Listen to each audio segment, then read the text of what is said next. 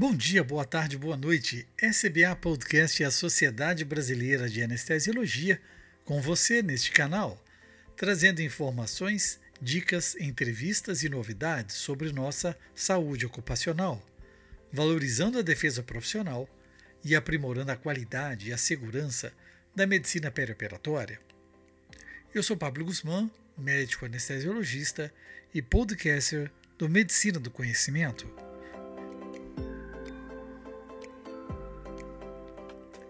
Os transtornos por uso de substâncias são uma família de doenças pandêmicas em toda a sociedade. Os profissionais de saúde não são imunes a essas condições ou a seu impacto, que com frequência inclui a morte. Os anestesiologistas não são poupados dessa doença e podem estar em maior risco de dependência e morte associada a substâncias. Medidas educativas e o controle de substâncias têm sido a base dos esforços preventivos, embora tenham sido amplamente ineficazes. Várias instituições nos Estados Unidos implementaram testes aleatórios de drogas em um esforço para reduzir esse problema, e os resultados indicaram sucesso. Seja bem-vindo, ouvinte do SBA Podcast. Hoje tratamos de um assunto polêmico, mas real: o abuso de substâncias como dentro da Comissão de Saúde Ocupacional. Temos juntos o Dr. Fabrício Tobias, o presidente da Comissão de Saúde Ocupacional, doutora Cláudia Simões, Dr. Gabriel de Souza e a psicóloga doutora Flávia Cerebrenic. Peço que se apresentem aos nossos ouvintes do SBA Podcast. Tudo bem, Pablo? Meu nome é Cláudia, Cláudia Simões, eu sou anestesiologista aqui em São Paulo, sou atualmente diretora de Relações Internacionais da SAESP, tenho atuado no Núcleo de Qualidade de Vida e Saúde Ocupacional aqui da SAESP e também junto ao programa WeCare, dando continuidade aí a uma iniciativa da gestão da doutora Rita Rodrigues, de um programa que a gente vai comentar um pouquinho, com certeza, ao longo da nossa conversa. Além disso, eu sou supervisora do, do Serviço de Anestesia do Instituto do Câncer, do HC, da Faculdade de Medicina da Universidade de São Paulo, e também coordeno o Programa de Residência Médica, o CET, é, do SMA, São Paulo Serviços Médicos de Anestesia, que tem como seu hospital sede o Hospital Sírio-Libanês.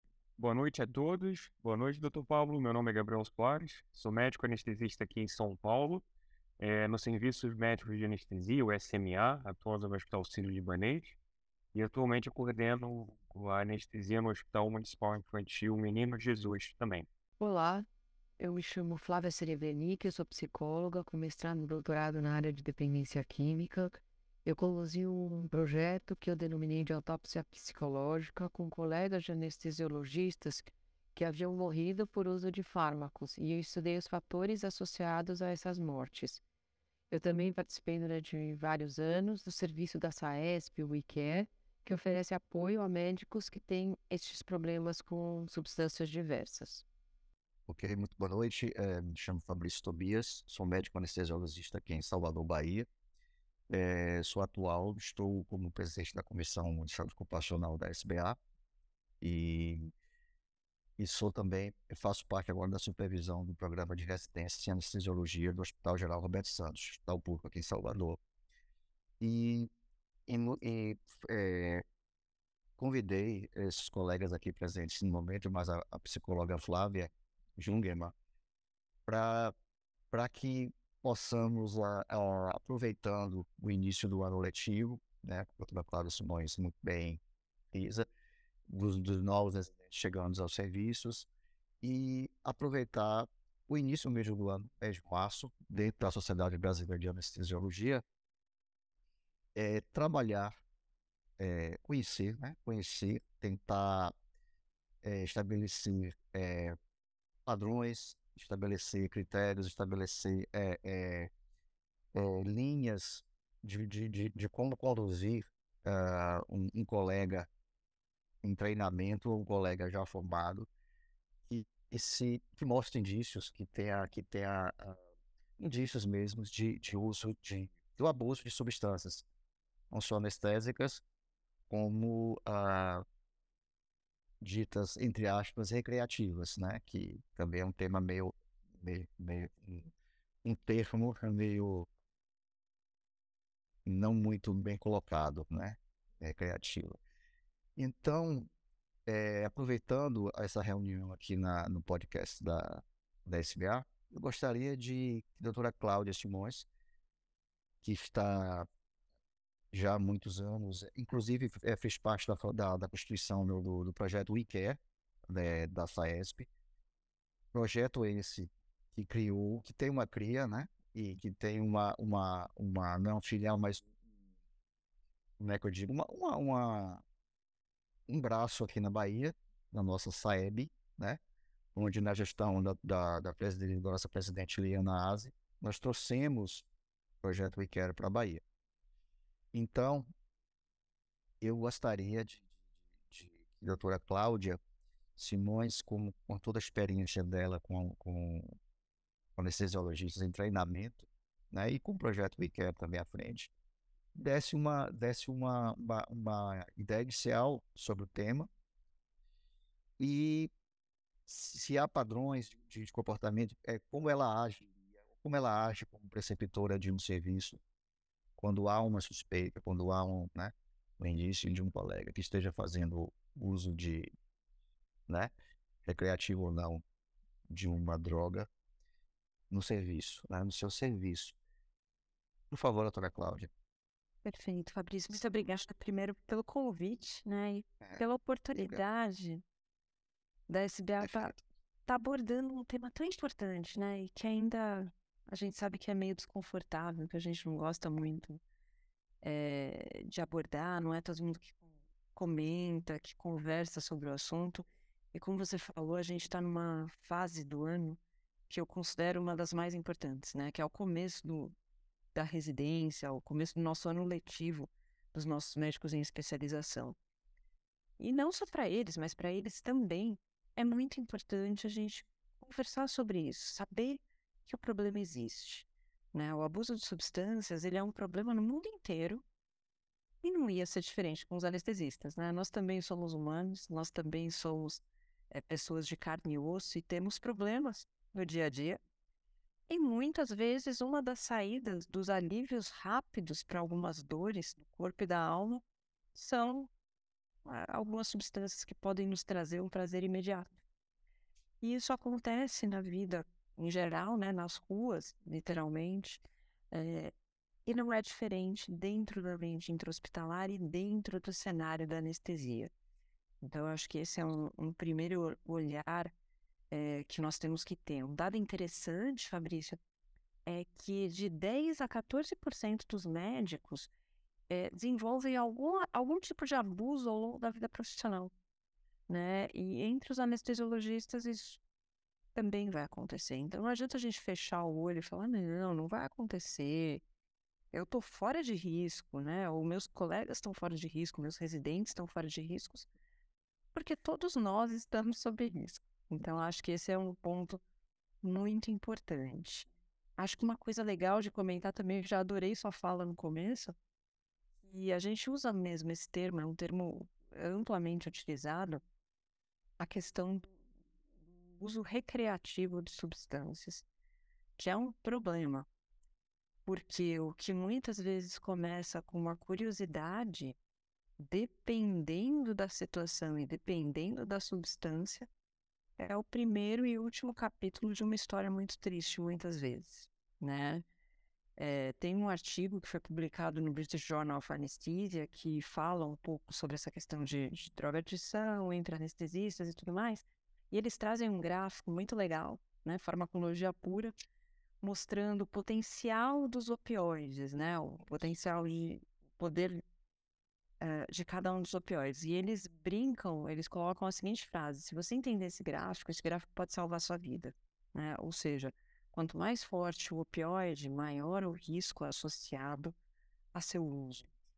É, e a partir do momento que a gente entende isso, que a gente entende que está sob risco, a gente entende a importância de falar sobre o tema, de educar as pessoas, de fazerem elas entenderem o risco que a vida delas corre a partir do momento que elas experimentarem, né? Se fosse ruim, não ia ter ninguém fazendo abuso. Né? Acho que esse é o, o ponto que tem que ser falado abertamente, tem que ser tratado abertamente. Então, se pode proporcionar uma sensação de alívio, uma sensação de conforto, é melhor nem chegar perto, é melhor nem arriscar e nem experimentar, né? Porque o nosso organismo, ele pode e ele vai buscar recompensas, né? A gente foi criado para isso, né? Quem não gosta de uma coisa legal, né? De uma comida gostosa, é, de um exercício que você goste, te faça bem, né? A gente está liberando neurotransmissores estimulantes. Infelizmente, as drogas de abuso, elas vão fazer a mesma ativação, elas vão ter esse mesmo caminho. Então é importante a gente entender que uma vez que esse mecanismo de recompensa for ativado, vai ser bom. E aí eu vou querer cada vez mais aquilo. E aí a história natural que a gente conhece, na verdade a triste história, né, é que a gente já conhece no abuso de substâncias. Quando a gente fala sobre o tema e sobre médicos em especialização que estão começando a vida profissional, eu sempre gosto de abordar esse tema de, praticamente no primeiro dia da residência. Eu acho que quanto antes a gente falar e quanto mais a gente tratar isso de uma maneira natural, né, como algo que infelizmente pode acontecer, né, uma doença que pode nos acometer, eu posso ter um câncer, eu posso ter uma diabetes, eu posso ser suscetível, né, ter alguns fatores predisponentes a ter abuso de substância. Então, eu acho que quanto mais todos os CTs fizerem isso de uma maneira natural, né, integrada dentro da programação, melhores vão ser os nossos resultados. E aí eu queria aproveitar que nós estamos em vários aqui e fazer um bate-bola com o Gabriel. O Gabriel, coincidentemente, né, ele, eu acabei contaminando ele de alguma maneira com o assunto. E eu queria que ele contasse um pouquinho da história dele, porque ele começou a ter contato né, com o tema é, sobre abuso de substâncias quando ele era residente. É, lá no final, do meio para o fim da residência, quando começa a bater aquela preocupação mais forte do TCC, né? Do trabalho de conclusão de curso. É, queria passar a palavra e queria pedir para você contar um pouquinho de como que foi essa tua experiência, essa tua visão, de como como foi quando você era residente, Gabriel? E como é agora que você é especialista, coordenador de serviço? Como é que você vê? Como é que foi essa transição? Boa noite, doutora Cláudia. É... Foi bem interessante no sentido disso mesmo que a senhora comentou. Então, desde o dia é, o assunto já era tratado dentro da residência. E hoje eu já sei que não é uma realidade dentro de todos os CETs do Brasil isso.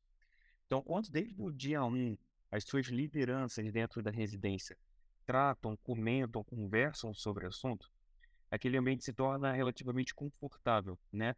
Para você extrapolar essas ideias que em outros cenários seriam considerados como tabu, né? Então, já desde o dia 1 a gente é, conversa sobre isso. É algo que sempre, como a doutora Cláudia falou, colocou uma sementinha na minha cabeça, né? Esse assunto sempre me atraía de alguma forma, né? O que que atrai o colega a procurar uma droga de abuso? Como é que a gente a gente ainda tem muita dificuldade em diagnosticar, muita dificuldade de fazer qualquer tipo de intervenção. É um setor dentro da anestesia que tem muitas dúvidas ainda, muitas dúvidas, muito mais do que certezas, né? E lá por meio do meu R2, é, a doutora Cláudia era chefe da, da, nossa residência, lá por meio do R2 fazendo é, um brainstorm de ideias para TCC, surgiu essa ideia, a gente não sabe como é a realidade do abuso de substâncias na anestesia brasileira. Os nossos dados ainda são um pouco escassos, né? Então, a gente pode tentar fazer alguma coisa voltada para isso. Então, nossa ideia inicial foi criar um questionário que seria divulgado de forma eletrônica é, e é, divulgado também pelas mídias sociais, né, que na época já estavam muito fortes, nos grupos de Telegram, nos grupos de Facebook, grupos de WhatsApp. E é apenas um questionário. Esse questionário vai avaliar se o colega conhece algum outro colega que fez abuso durante sua história de anestesia, se o colega ele mesmo tem um histórico pessoal de abuso. E o nosso, o, o, nosso questionário tinha um, um item diferente do restante dos questionários já feitos ao, ao, redor, ao redor do mundo, que foi tentar investigar a percepção dos colegas, dos entrevistados, quanto à utilização de testes de rastreio de drogas, testes randômicos para rastreio de drogas. Então, a gente tentou investigar se o colega acha que isso aumentaria a segurança ocupacional, aumentaria a segurança do paciente, se teria efetivamente algum impacto. Hoje, na literatura, a gente tem dados é, concretos né, da efetividade do uso de testes de drogas, anestesia, mas faltam dados a respeito da percepção da utilização no dia a dia, porque isso, querendo ou não, mexe com muitas coisas legais, de privacidade. Então, a gente não tem o lado do anestesista, de quem está sendo testado. E você gostaria de ser testado? Você acha que esse teste valeria muito a pena, é, tanto é, em relação à sua segurança ocupacional quanto à segurança do paciente? E ao longo do desenvolvimento desse questionário, que demorou um tempo, a gente investiu bastante trabalho no desenvolvimento desse questionário, é, a gente foi na reunião do ASA em 2019 e lá ia ter uma palestra, uma palestra grande do professor Michael Fitzsimmons. O professor Michael Fitzsimmons, ele é um professor associado da Harvard Medical School. Ele coordena o departamento de anestesia cardiotorácica do Massachusetts General Hospital e hoje é um dos maiores especialistas no assunto, é uma das pessoas que mais publica. E a motivação, a aula dele é uma aula muito impactante, é uma aula muito bonita. E a motivação inicial dele para fazer a pesquisa em relação ao abuso de substâncias foi por uma perda de um familiar por abuso de substância. Então, juntando também todo aquele cenário de crise de abuso de opioides dentro dos Estados Unidos, ele decidiu, então, é, fazer cada vez mais pesquisa em relação a isso. E no final da aula dele, a gente, vamos lá, dar um oi pra ele, mostrar a nossa cara lá e dizer a nossa ideia. Ele foi incrivelmente receptivo. E daí, então, a gente tem um vínculo muito bom. E daí surge, ele, a gente enviou o questionário para ele, ele começou a dar bastante inputs e sugestões positivas, né, alterações e, e sugestões para o nosso trabalho. E finalmente a gente conseguiu disparar o questionário um ano depois. E foi uma surpresa muito agradável para a gente, porque num curto espaço de tempo a gente teve uma taxa de resposta enorme. Então, para a gente, aquilo mostrou o quanto que esse assunto causa interesse nas pessoas. As pessoas querem conversar, querem debater, às vezes sentem até um pouco de dificuldade, não tem um canal quem, com quem conversar, né? E a gente fez dois disparos do questionário. Primeiro, um curtíssimo espaço de tempo, a gente atingiu cerca de mil respostas, e no segundo disparo, mais um 200, 300 respostas. Então, a gente recolheu mais de 1.200 respostas no total. Os resultados foram um pouco interessantes, né? Mais de 80% dos entrevistados é, relataram que conhecem ou conheceram alguém ao longo da trajetória anestésica deles que tenha feito abuso de substâncias, né? Cerca de 23% dos nossos entrevistados relataram um alto abuso. E tudo isso aí de acordo com a literatura internacional. Então, aquela premissa de que não tem por que a gente achar que no Brasil seria diferente, estava correto. Então a gente estava indo na direção da literatura internacional. A droga de abuso que foi mais sinalizada foi novamente opioide, apesar de hoje em dia a gente estar tá vendo uma tendência é, crescente da, do abuso de propofol em alguns locais do mundo, o opioide continua sendo o fármaco ainda mais abusado dentro da anestesia. E quando a gente chegou na parte da percepção do entrevistado a respeito da, do uso de testes de rastreamento é, de drogas, Aí ficou bastante curioso. A gente conseguiu, inclusive, dividir entre dois grupos. Então, entre aqueles colegas que relataram conhecer alguém que fazia abuso, eles acreditavam realmente que a utilização de testes poderia impactar positivamente na segurança do paciente e na sua própria segurança ocupacional. Mas, de forma muito curiosa, aqueles colegas que relataram autoabuso, eles não acreditavam tanto nos testes eles achavam que os testes não teriam é, tanta efetividade assim. Isso teve uma, uma diferença é, significativamente, é, estatisticamente significante. Isso foi muito interessante no nosso trabalho, foi a primeira vez que isso foi mostrado na literatura. E, e a gente acabou publicando esse TCC na revista brasileira, no Brazilian Journal. Né? Logo depois me formei, né, ali fiquei na preceptoria, a gente durante um tempo, né, durante um tempo então acompanhei os residentes, então realmente o olhar muda, muda a preocupação. Porque hoje em dia eu e a doutora Cláudia, a gente está no momento focado na cadeia de extravio de drogas, é uma cadeia muito longa, e você vê o quão vulnerável está o colega dentro dessa cadeia, né? A gente tem muito essa, esse preconceito de que a pessoa tem controle em relação aos impulsos dele, né, de abuso de drogas. Hoje em dia a literatura mostra que isso não necessariamente acontece. Às vezes você quebra uma pula de fentanil, de morfina, você aeroliza aquelas partículas e ao longo do tempo vai expondo seu corpo aquelas drogas. Então tem todo o mecanismo genético e fisiopatológico por detrás dessa, dessa, dessa adição. Então a gente não pode ver o colega como um culpado, mas sim como uma vítima. Ele está vulnerável dentro desse processo todo, dentro de toda essa cadeia. E aí quando a gente direciona a nossa visão para o residente, isso ganha um valor muito importante. Porque o que a literatura mostra para gente? O anestesista que abusa é o cara novo. É o cara que durante a faculdade demonstrava sinais de abuso. É o cara que durante a residência demonstrava sinais de abuso. E logo depois de formado, ele tem que ser afastado. Então, não somente é um preço muito grande para aquele indivíduo, mas para a sociedade como um todo, é um fardo muito grande, né? Você está afastando o indivíduo no começo da, da sua carreira profissional. Pode? Posso fazer uma intervenção, Gabriel, que eu acho que é, um, é uma curiosidade. É, já estou envolvida com residência há bastante tempo, né? Então já fiz muitas entrevistas por anos e anos e anos de processo seletivo da residência. É, e esse dado que você trouxe, que a literatura traz, da questão dos jovens, é um dado muito interessante. É uma pergunta básica, né, manjada, que todo mundo acho que já, já teve que responder quando fez entrevista, e quem faz entrevista também já fez. Por que você resolveu escolher anestesia, né? Por que você está buscando anestesia? É, eu já tomei algumas surpresas com essa pergunta. E uma das respostas, eu acho que talvez tenha me chamado mais atenção ao longo desses anos, é, foi da pessoa reconhecer que teria facilidade ao acesso de drogas psicotrópicas. E a pessoa falar isso no momento da entrevista, né? Meio que assim, quase que escapando, sabe? De depois falava, ixi, acho que falei demais. Então, só para reforçar é, esse ponto que você trouxe dos jovens, das pessoas que estão muitas vezes nesse momento da vida profissional. É, por isso que é tão legal essa visão do Gabriel, que teve essa trajetória trabalhando com o tema, estudando, sentindo na pele e depois tendo a figura, exercendo a figura do preceptor e hoje do supervisor de serviço que tem que prestar contas do controle de psicotrópicos, se está tudo bem ou não.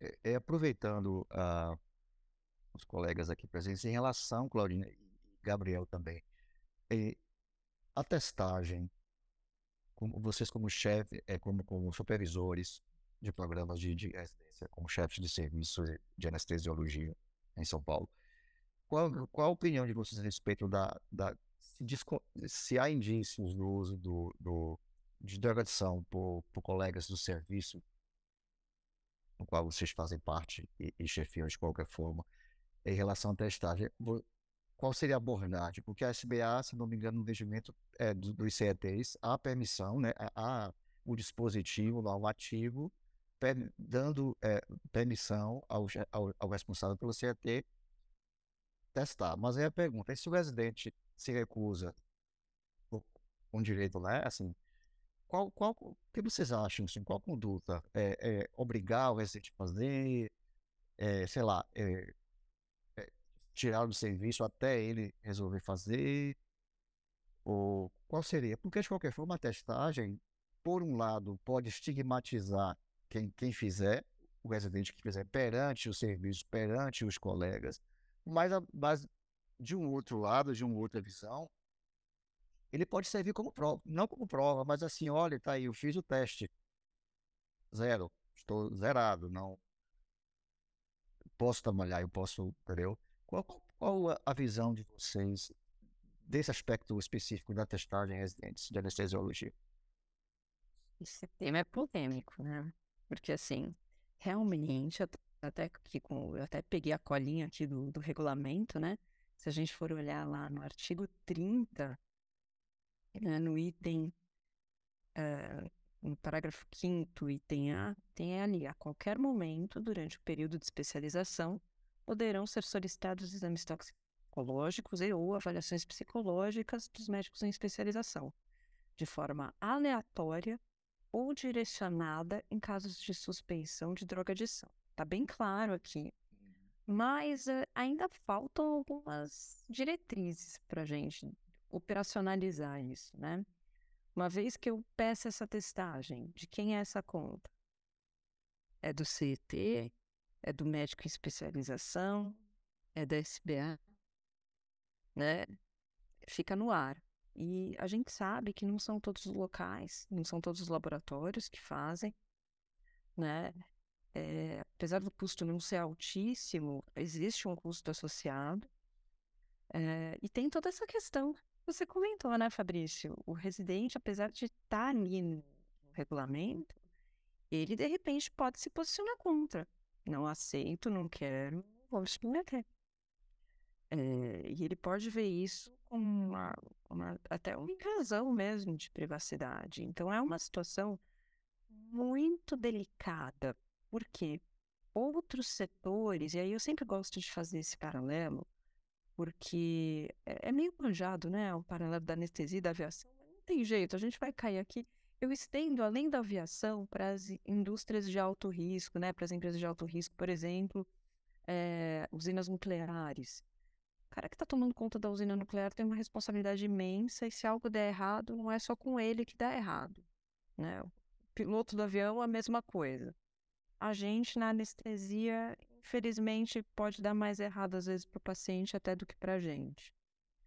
É, então, eu acho que a gente ainda tem aquela falsa impressão de estar tá em um ambiente muito seguro, mas é um ambiente que tem muita falha. Né? Como o Gabriel colocou ali, na hora que a gente olha é, a cadeia, né, tudo que acontece, e mesmo em hospitais acreditados que a gente tem vigilância, tem falha. E a gente sabe disso. E a gente ainda não tem, eu acho que, Fabrício, uma maturidade para tratar a testagem como algo natural.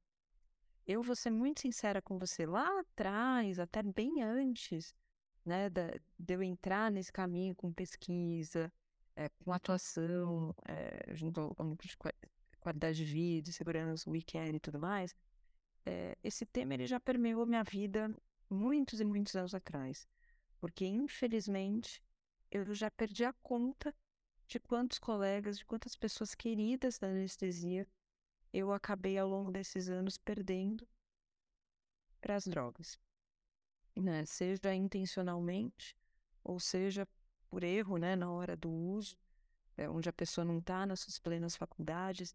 Então é uma situação muito complicada. Então, do mesmo jeito que a gente está aqui falando sobre o assunto, eu acho que a gente tem que falar mais sobre testagem. A gente tem que tentar é, fazer isso de uma maneira espontânea inicialmente, é, até chegar num ponto que as pessoas entendam que é normal, que tudo bem, eu posso me testar e até chegar a uma situação é, de não punição. O Gabriel também falou isso super bem. Eu não posso olhar a, a pessoa que é vítima do abuso de substância como um culpado. Eu tenho que olhar para ele também como alguém doente alguém que precisa de ajuda, alguém que precisa de tratamento. Acho que esse é um ponto muito importante. Na hora que a gente começar a tratar isso com naturalidade e segurança, eu acho que a gente vai quebrar um pouco dessas resistências. Respondendo mais objetivamente da pergunta, porque eu fugi um pouquinho, é. mas assim, se hoje meu CT tiver algum residente que eu acho que tem um comportamento suspeito, eu sempre acho que a honestidade é o melhor negócio é chegar e conversar abertamente. Por mais que a pessoa de repente negue, porque pode acontecer e vai acontecer em muitas situações. Geralmente a gente tem é, duas é, vertentes, né? Quando você chega e fala de, abertamente para a pessoa: olha, eu acho que você está tendo algum problema, eu tô com medo que você esteja envolvido com abuso de alguma substância. É isso, é verdade? Ou a pessoa vai negar veementemente, ou muitas vezes ela está tão desesperada por precisar de uma ajuda que ela de repente nesse momento pode se abrir. Então eu acho que a melhor política antes de exigir teste, antes de fazer qualquer coisa, é conversar. É se mostrar preocupado, se mostrar parceiro, né, de quem quer que seja, seja um residente, seja um colega, um amigo, um chefe. É, eu sempre falo que a gente tem que se cuidar cuidar uns dos outros. Do mesmo modo que eu vou chegar para alguém, eu vou falar isso se eu achar que tem alguma, algum risco, algum problema, eu gostaria que se eu não estiver legal, ou se eu tiver, Eu não estou falando só de abuso de substância, né? De questão psicológica, que também está é, descrito dentro do regulamento do CT. Eu gostaria que alguém também tivesse esse olhar comigo para estar tá me protegendo. Então, eu acho que a partir do momento que a gente olhar essa rede de proteção mútua dentro da anestesia, acho que talvez a gente quebre um pouco essas resistências. Como identificar o médico usuário de drogas ilícitas? Essa é uma pergunta bastante difícil porque existem vários sinais que podem significar que uma pessoa está usando drogas, mas que possam, possam querer dizer várias outras coisas, como, por exemplo, um cansaço em relação a muito tempo de trabalho. Porém, qualquer sinal de mudança de comportamento ou de humor desses profissionais podem demonstrar um uso problemático. É, eu diria, por exemplo, sonolência, faltas no trabalho, é, pedido para trabalhar mais, é, são sinais de que existe um possível uso. Por isso que é super importante que pessoas que já conheçam esses profissionais possam avaliar ele e essas possíveis mudanças em relação ao, perfil que já existia antes do uso. Às vezes, mudanças físicas podem ser demonstrações de que o uso está acontecendo. No, levando em consideração a, a jurisprudência, a consolidação das leis do trabalho, ela permite que as empresas realizem os exames toxicológicos nos motoristas profissionais. E também, por decisão é, é jurídica, que também isso se estenda a profissões consideradas de risco. Né? O que seriam essas profissões pela CLT? Tanto riscos em relação à pessoa, o risco do próprio empregado, quanto a terceiros que não seja o empregador, como ao meio ambiente. Então, por exemplo, né, os que lidam com cargas explosivas, inflamáveis, transporte de pessoas, armas de fogo. Né? Então, trazendo isso para o nosso lado, é, na teoria, nós, a área médica que lida com a vida das pessoas dentro do, da anestesiologia, do fazer dormir e fazer acordar como uma mágica né, para quem está fora do nosso ambiente, nós deveríamos ter a possibilidade de fazê-lo. Só que isso depende, obviamente, de é, uma legislação específica. Vocês acreditam que isso seria papel da sociedade, isso seria papel do CFM? Ou mesmo nós deveríamos deixar isso para os políticos, para aqueles que criam as leis e para os juízes que julgam é, o que já existe. Eu pergunto assim: é, quem deveria é, ser o responsável por dar o pontapé inicial? Incluir, por exemplo, a área médica, a área de saúde, como uma profissão de risco onde se pudesse realizar rotineiramente o exame toxicológico, por se tratar, número um, de lidarmos em, com a vida e a morte, número dois, por termos a facilidade do acesso a essas drogas, como os senhores disseram. Eu acho que, Pablo, é difícil, né? Essa resposta realmente ela não é, não é simples. Se ela fosse simples, a gente já teria essa resposta e já, já teria executado, né? Quem quer que seja que a gente vá sugerir aqui já teria corrido atrás. Eu acho que um ponto importante é, é que não. Eu, eu, vou começar pelo que eu, quem eu acho que não deve ser, tá bom? Ou pelo menos não deve ser sozinho. Eu acho que a gente não deve puxar isso como algo único e exclusivo da anestesia.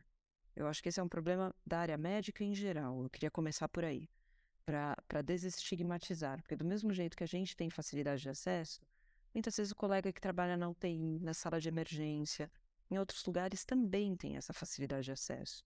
Então a gente sabe que esse é um problema da anestesia, mas não é só da anestesia, é de diversas outras áreas de saúde também.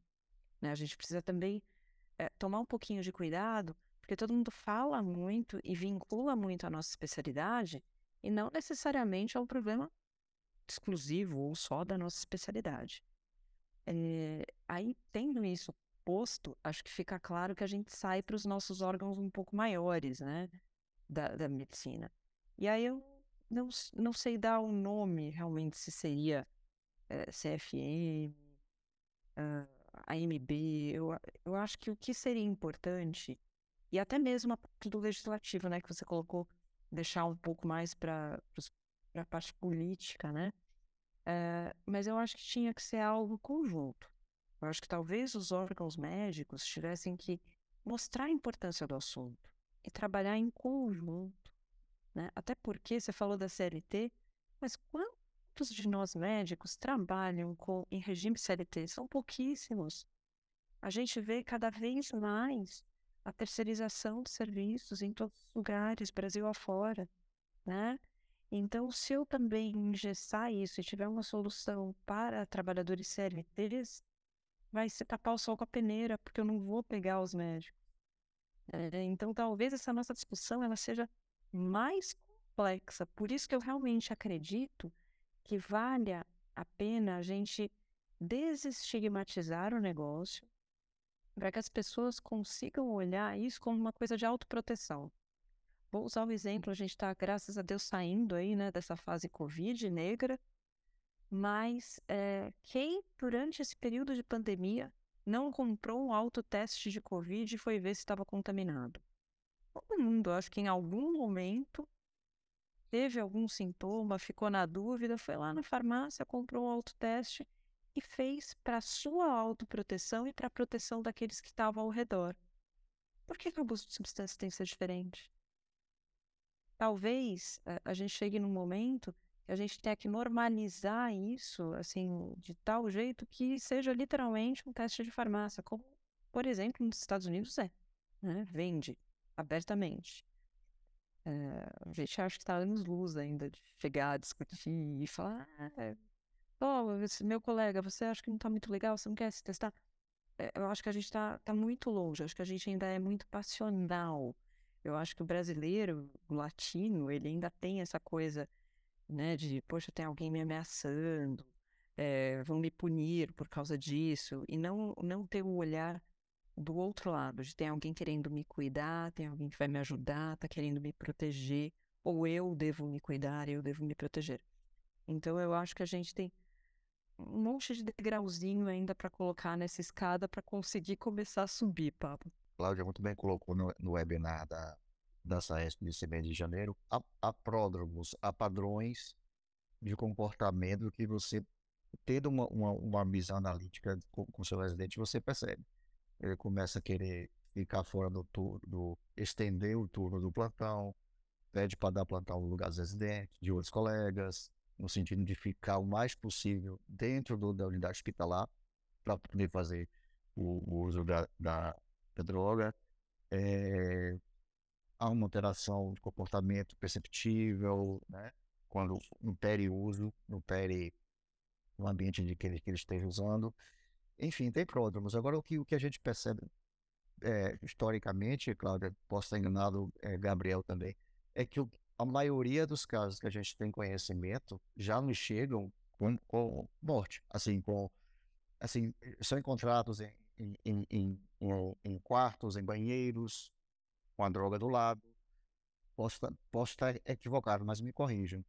Então, assim, é, é, é ter esse olhar do pródromo dentro da sua residência, do seu serviço de residência, procurar chegar o mais, o mais perto discretamente, né? Tentar manter o sigilo, conversar com, com ele. E, enfim, era, é, é, o que você acha, Gabriel, sobre isso, assim, da sua, da sua opinião? Você está coberto de razão, coberto de razão. É um diagnóstico extremamente difícil, não tem nenhum marcador, nenhum sinal muito específico, muito sensível, e mais de 90% das vezes o diagnóstico é dado pós-mortem. É, descobre depois que tem o óbito, às vezes esse óbito foi intencional, ou acidental, né? Usou uma dose um pouco além do que ele estava planejando, mas a maioria dos diagnósticos de abuso é dado pós-morte, infelizmente. O que, que isso mostra para gente? Primeiro, que diagnóstico é extremamente difícil. E o que a gente pode fazer quanto a isso é o que a doutora Cláudia falou, é tornar um ambiente acolhedor e confortável para caso o colega necessite pegar, é, pedir ajuda, ele se sinta confortável de solicitar ajuda tem um grande problema que a literatura está cansada de mostrar para gente nesse cenário. A maioria dos colegas, você está ali na, na, linha de frente, está do lado de um colega que está fazendo abuso de drogas. A maioria dos colegas que estão nessa linha de frente, ele acha que esse problema já está sendo resolvido por um terceiro, geralmente por alguma pessoa de posição superior a ele.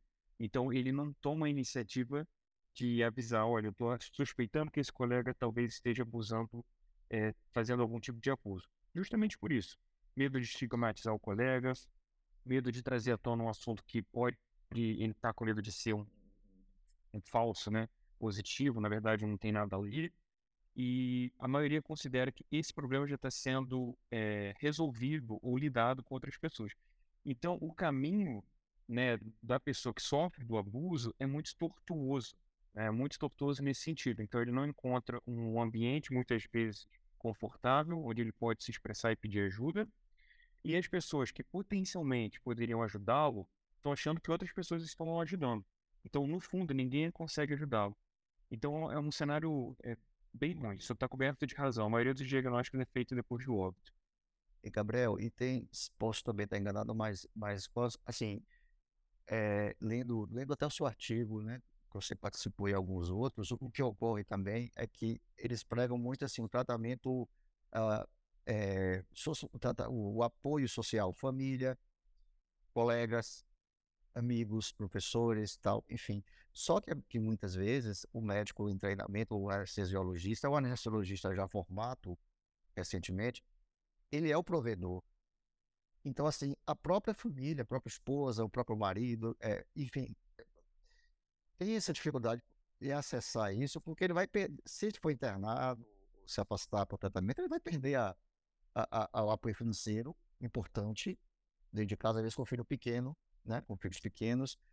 É, eu estava lendo o artigo de, que vamos conversar depois com o Flávio, né, é, que se chama Autópsia Psicológica. E, e eu, eu fiquei assim, é, com a, a proporção de, de, de óbitos é, decorrentes da drogadição no, no artigo dela, em que, em que os, o, o, as vítimas são, são, têm filhos, são casados.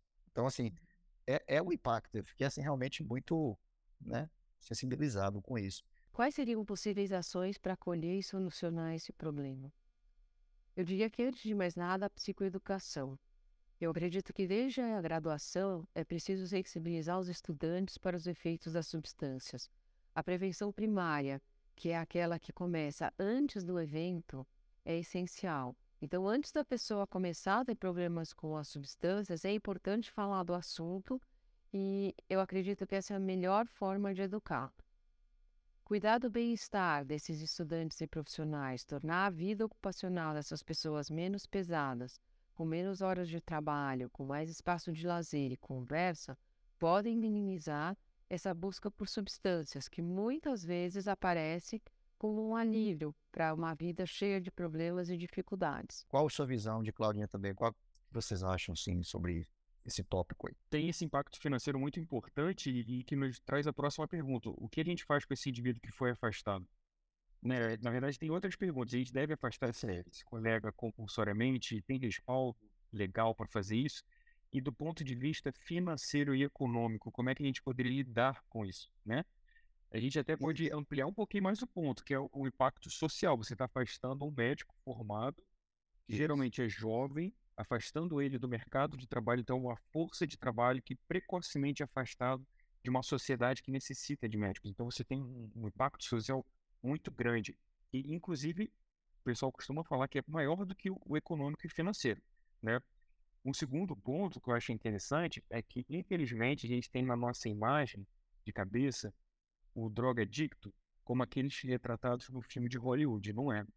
É o pai de família, é o filho de 15 anos que é estudioso na faculdade de medicina e vai numa festinha aqui, numa festinha ali, é a colega que vai toda arrumada para o plantão e é super gente boa, se oferece para dar o plantão para todo mundo.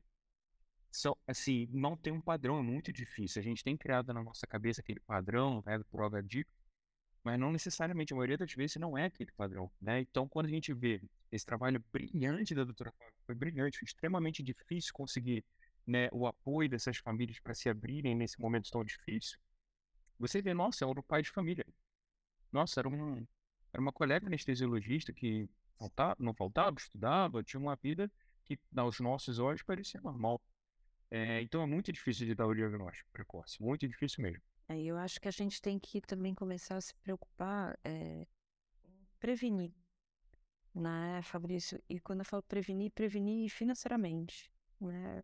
Do mesmo jeito que, eh, de novo, eu acho que a partir do momento que a gente trata como uma doença, eu posso ter um acidente de carro, quebrar a perna, ter que fazer uma cirurgia e ficar afastada do trabalho. E eu vou ter impacto econômico.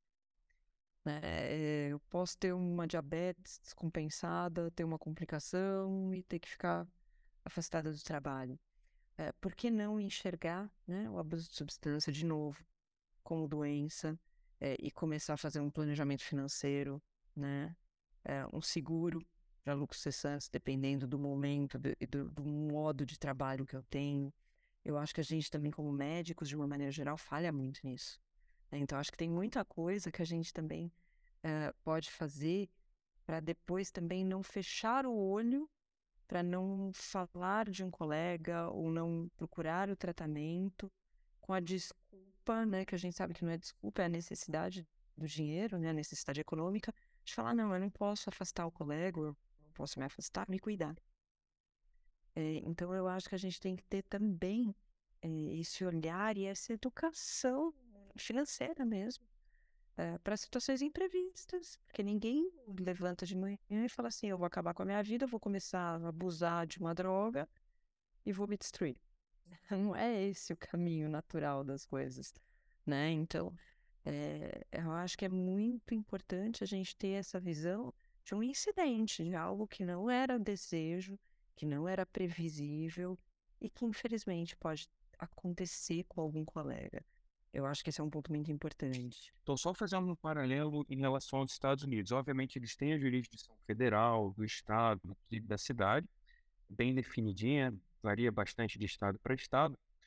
É, mas o pouco que eu vi lá com o Dr. Michael, deu para perceber que existe uma responsabilização muito grande em relação aos hospitais.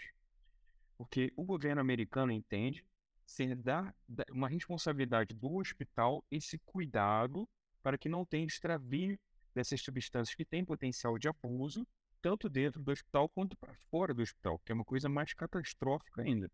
Então, eles têm esse mapeamento de substâncias que foram extraviadas, foram utilizadas eventualmente para comércio ilegal de fentanil, por exemplo, e eles também têm registrados, e volta e meia acontece isso, surtos de doenças infecto-contagiosas por conta de um colega que era é, drogadicto, não necessariamente anestesiologista, isso também é um ponto que a gente tem que amadurecer na nossa, na nossa mente, como bem a doutora Cláudia falou, né? Todos dentro de um ambiente intra-hospitalar estão suscetíveis a isso, inclusive as pessoas responsáveis pela limpeza, os técnicos de enfermagem, os enfermeiros, os diferentes setores, né? Estão todos expostos aqui.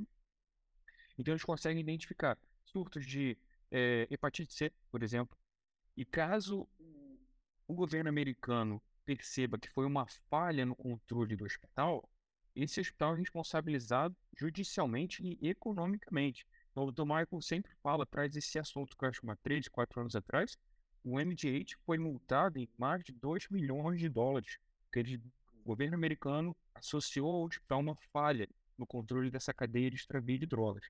Então, por conta disso, os hospitais lá levam isso muito a sério. Então, eles têm muito mais equipamentos de controle do que a gente. Um exemplo que eu gosto muito sempre de dar é esse. Seria muito fácil a gente trocar uma substância transparente, como o fentanil, por um soro fisiológico, né? Então, o que, que eles fazem quando o anestesista retorna a ampola que não foi totalmente utilizada, a seringa que não foi totalmente utilizada? O farmacêutico, de forma randômica, faz testes daquela amostra que voltou para ver se aquilo que ele está devolvendo é fentanil, não é soro fisiológico ou água destilada. Então eles têm os equipamentos, inclusive, para essa detecção de um possível extravio, né? Eles conseguem levar isso muito a sério porque tem um impacto muito grande no bolso deles e eles não querem brincar com isso, né? Nós falamos aqui então sobre, eh, citando o artigo do Dr. Gabriel de Souza, o uso abusivo de drogas entre anestesistas no Brasil, publicado no Brazilian Journal of Anesthesiology. E quando se trata de abuso de substâncias, eu queria também que os senhores falassem sobre esse resultado, onde também, além dos opioides, da, dos próprios, da maconha, é, nós também encontramos indutores e mantenedores do sono e estimulantes com receita controlada entre as drogas usadas. É, o que, que a gente poderia fazer uma, uma correlação disso com as drogas ilícitas e com aquelas que atualmente são usadas no meio psiquiátrico, no meio hospitalar, com suas funções, funções específicas, mas que também são usadas de forma inadvertida. Na verdade, a gente tem aí uma, um problema bem maior, né, Paulo? Porque algumas substâncias, como você falou, são de uso frequente, né? E as pessoas veem como normal. Né? Então, hoje em dia, a gente jovens buscando drogas estimulantes para estudar, para ir para balada, para aproveitar e se divertir mais tempo, achando que isso é um uso esporádico e único. E muitas dessas drogas podem desencadear, inclusive, quadros psiquiátricos. Fora isso, a, o aumento da incidência dos problemas de saúde mental, eu acho que é, é notável a todos, em todas as áreas. Isso não é diferente dentro da medicina e nem da anestesia. E somado a tudo isso, né, para dar um, um, temperinho ainda extra, é, nós temos toda a questão da, da facilidade e da progressão da necessidade do abuso das substâncias, né, que aí entra numa questão é, fisiológica mesmo, né?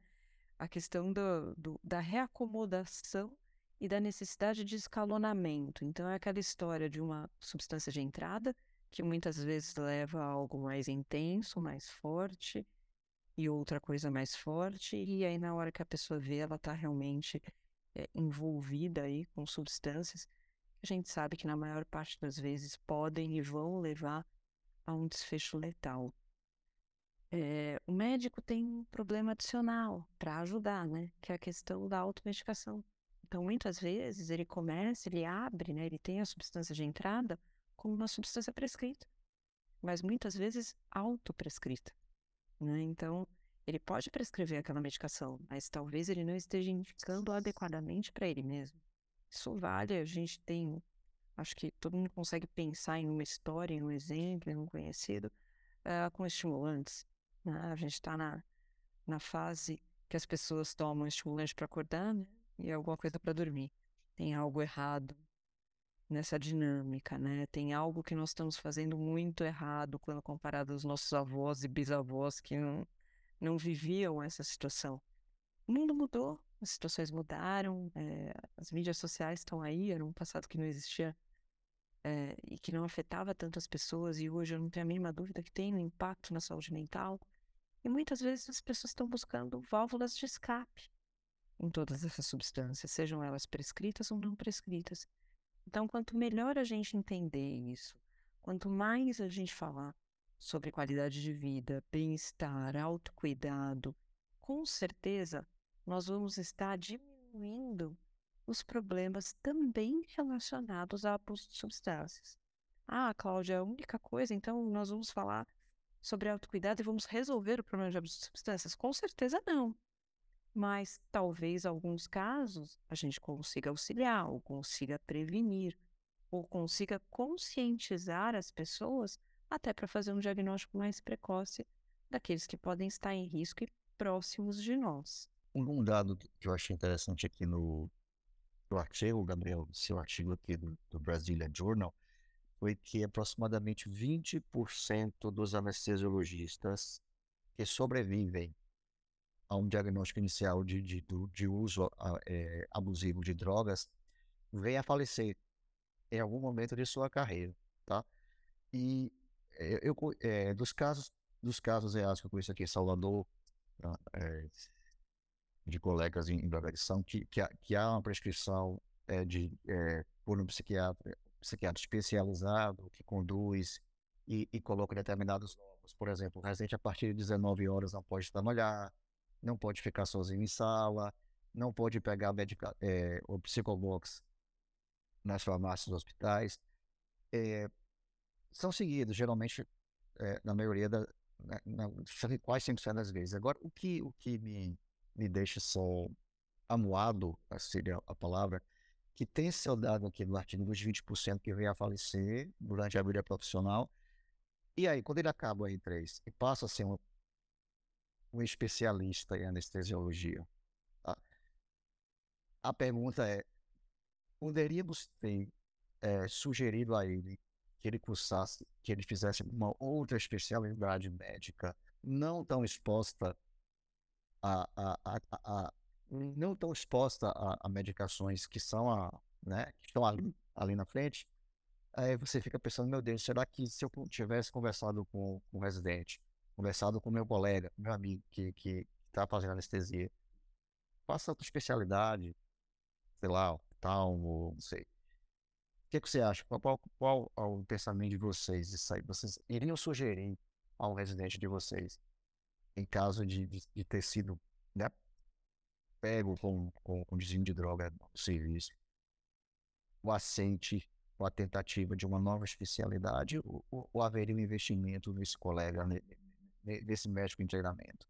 Qual a, a difícil é, conduta, a decisão de vocês nesse caso? Assim, ou, não, ou não seria difícil? É dificílima essa, essa pergunta, Fabrício, porque quem somos nós, né? Quem sou eu para sugerir para alguém uh, você deve sair dessa especialidade, deve ir para outra.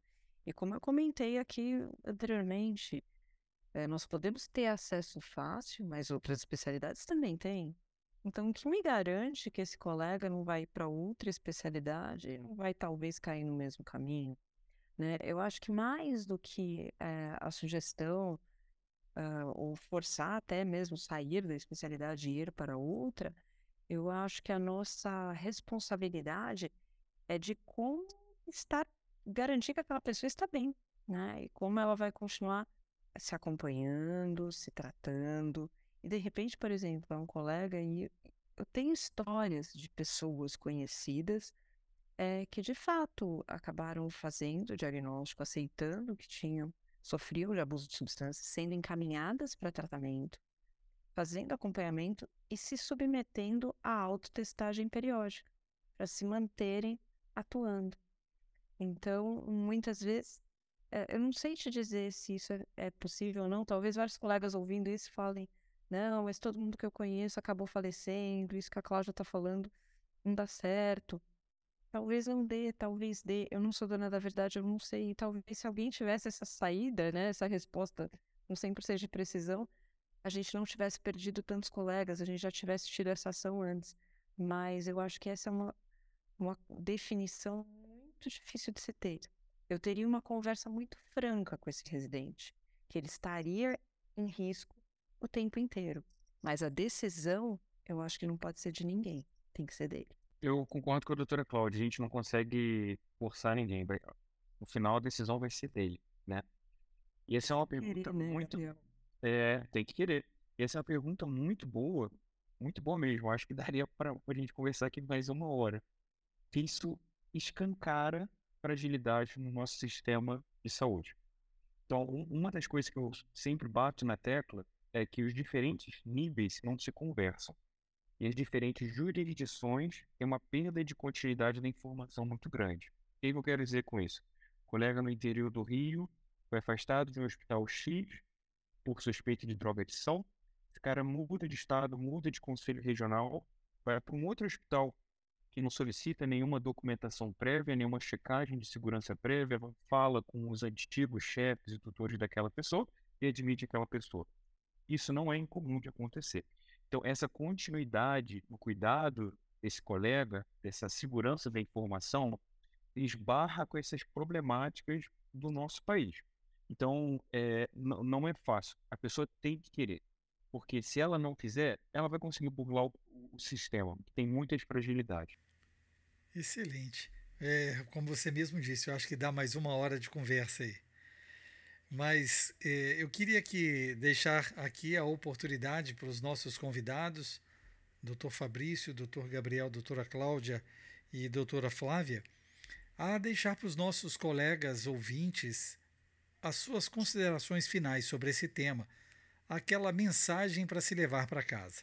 Para terminar, eu queria só dizer que eu acho que esse é um tema extremamente importante, principalmente porque ele pode ser fatal mas ele é muito difícil de ser conversado. A minha experiência mostra muito isso, que por mais que às vezes esteja explícito que exista um uso e um uso problemático, as pessoas ainda se inibem de falar, principalmente porque elas ficam com medo das consequências. Por isso, a gente precisa aprender a criar um espaço seguro de compartilhamento. Isso é essencial para que as pessoas comecem a nos procurar mais. Então, vamos aproveitar esses espaços de discussão como este que existe na SAESP e vamos pensar juntos em estratégias para minimizar esse problema. Obrigada. Bom, acho que para as pessoas levarem né, desse nosso bate-papo, daria para falar muito mais coisas, teria muito mais coisa para falar, mas eu acho que talvez a principal mensagem que eu queira passar é para as pessoas desmistificarem o tema. Conversem sobre o assunto. Se você vê algum colega que você suspeita, e, não é suspeita para acusar, mas é suspeita para ajudar, para protegê-lo, converse com ele. E como conversar? Tem técnica, tem táticas, mas eu acho que o mais importante, seja sincero, né? Faça essa abordagem é, de coração, se colocando no lugar daquele colega. Né? Como você gostaria que, se fosse você, você fosse abordado, você fosse tratado, você fosse cuidado. Eu acho que toda vez que a gente faz esse exercício, né, de ter um pouco mais de empatia, é, é mais difícil da gente errar. É muito difícil conduzir, é muito difícil conversar sobre isso, mas se nós não fizermos isso cada vez mais e não desmistificarmos, o problema vai continuar acontecendo. Né? O elefante vai continuar na sala e a gente vai continuar passando por ele e achando, fazendo de conta que ele não existe. Então, acho que parabéns pela iniciativa e obrigada por abrir esse espaço para a gente discutir um tema tão sensível e tão delicado. Bem, primeiro queria agradecer e parabenizar pela iniciativa. Isso é um tema que realmente tem que ser falado, cada vez ser mais falado para quebrar esse tabu, quebrar essa barreira cultural que a gente tá, que a gente tem no momento. E o que eu sugiro, né, de mensagem para casa, é fazer um exercício profundo e sério. Então, amanhã, quando estiverem plantão, seus respectivos hospitais, faça uma reflexão bem séria. Se tivesse um colega aqui com suspeito de droga adição, o que, que nós, como instituições e indivíduos, conseguiríamos fazer? Eu acho que isso é uma, uma, uma, um pensamento muito profundo que cada um pode ter um perfil de ação, cada instituição, cada indivíduo pode fazer isso, e você começa a analisar profundamente seu serviço. Será que é um serviço que não teria uma rede de suporte? Será que é um serviço onde os anestesistas não estão cuidando de si mesmos, não estão com uma adequada saúde mental, uma adequada saúde física, uma adequada alimentação? Será que é um ambiente que predispõe esse tipo de comportamento, ambiente de fofoca, ambiente pouco tóxico. Então, eu acho que seria um exercício, é um exercício muito interessante ver se o local onde é que atualmente você trabalha é, teria condições né, de manejar um caso desse. E pensar em propostas físicas, né, reais, práticas, pensar em propostas e começar baby steps, degrau em degrau. Vamos mudar isso, vamos mudar aquilo, vamos conversar, vamos fazer uma aula, vamos fazer uma discussão. Eu e a doutora Cláudia, a gente tá, estamos sempre disponíveis para ajudar o que for preciso relacionado a isso. E começar a engatear, começar a engatear até isso naturalmente se tornar cultural. Um assunto que a gente vai ter e vai falar e não vai criar um espanto quando a gente conversa com os outros, com os outros colegas. Mas obrigado mais uma vez, parabéns pela iniciativa. Eu deixaria assim uma, uma, uma última palavra, que é, que é o meu pensamento, que é o, eu acho que uma, é uma, uma conduta minha é diante de casos suspeitos de drogadição de amigos, de colegas, sejam anestesiologistas, sejam de especialidades, sejam parentes, tá? Uh, segurar na mão, né? puxar para eu puxo para mim e como o Cláudio falou, como como o Gabriel falou, chego, o que é que está acontecendo, converso, ter assertividade, proatividade e investir, porque o arrependimento depois de não ter tentado é, é muito grande. Assim, poxa, poderia ter, ter feito mais. Sabe? É isso que, que, realmente me incomoda, sabe? Mas, de qualquer sorte, é, foi muito boa a, a, a, esse diálogo, esse, esse papo entre a gente, pessoas é, que eu conheço há muito tempo na sociedade, por Cláudio Simões, doutor Gabriel, doutor Pablo, e eu gostaria de deixá-los uh, eh, com a informação de que esse ano, pelo menos eu à frente da Comissão de Saúde Ocupacional e os colegas, nós vamos investir nesse assunto, tá? De droga adição, de saúde mental, junto com o Núcleo do Eu. Vamos fazer, a gente tenta fazer um CISO eh, em agosto, voltado muito para esse tema. peço, vou pedir ajuda de Cláudia, de Gabriel, de, quaisquer colegas de São Paulo, de outros estados, que possam contribuir, seja para a gente fazer trabalhos, seja para a gente fazer webinários, é, é, mini, mini, mini encontros, até no, no Copa, alguma coisa assim, ou na SAESP, que, que eu do qual sou associado também, gosto muito, tá? Deixo o convite aberto. E mais do que isso, deixo o meu agradecimento sincero pelo, pelo, pelo aceite do, do convite de colegas de tamanha, né, tamanha envergadura no nosso meio. E dizer que estamos juntos e vamos em frente. Muito boa noite e, mais uma vez, muito obrigado em nome da Comissão de Saúde Ocupacional da SBA. Obrigado. Obrigado a todos os participantes de mais esse episódio do SBA Podcast. No mundo cada vez mais vibrante e repleto de oportunidades, você precisa de uma fonte segura de informações, respaldada por renomados e conhecidos profissionais. Ative a sua notificação para ser informado quando um novo SBA Podcast for publicado. Estamos no SoundCloud, Spotify, Deezer, Apple e Google Podcast. Deixe seu like, seu joia, sua curtida, compartilhe com seus contatos, mande um comentário. Que tal você repassar esse episódio para mais dois colegas que podem ser impactados por esse assunto? Escute também o SBA Podcast direto no site www.sbahq.org. Essa é uma parceria da Sociedade Brasileira de Anestesiologia e o Medicina do Conhecimento. Afinal, compartilhar é multiplicar.